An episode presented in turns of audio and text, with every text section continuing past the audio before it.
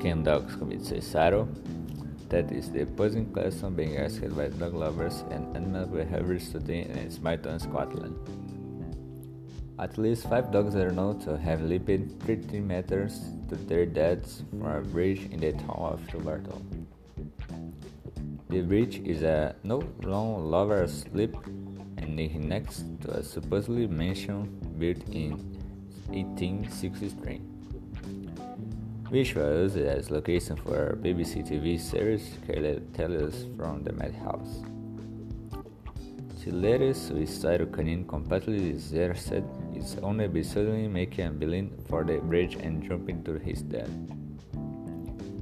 Animal psychologists are perplexed at its abnormal behavior and are needing to understand what is triggering it. Dogs are not like lemmings we jump to the dirt in thousands, but are fully able to understand heights. Just and Umar are. Dogs would also have no reason to take their own lives, something unheard of the canine world, especially happy pet dogs from good families.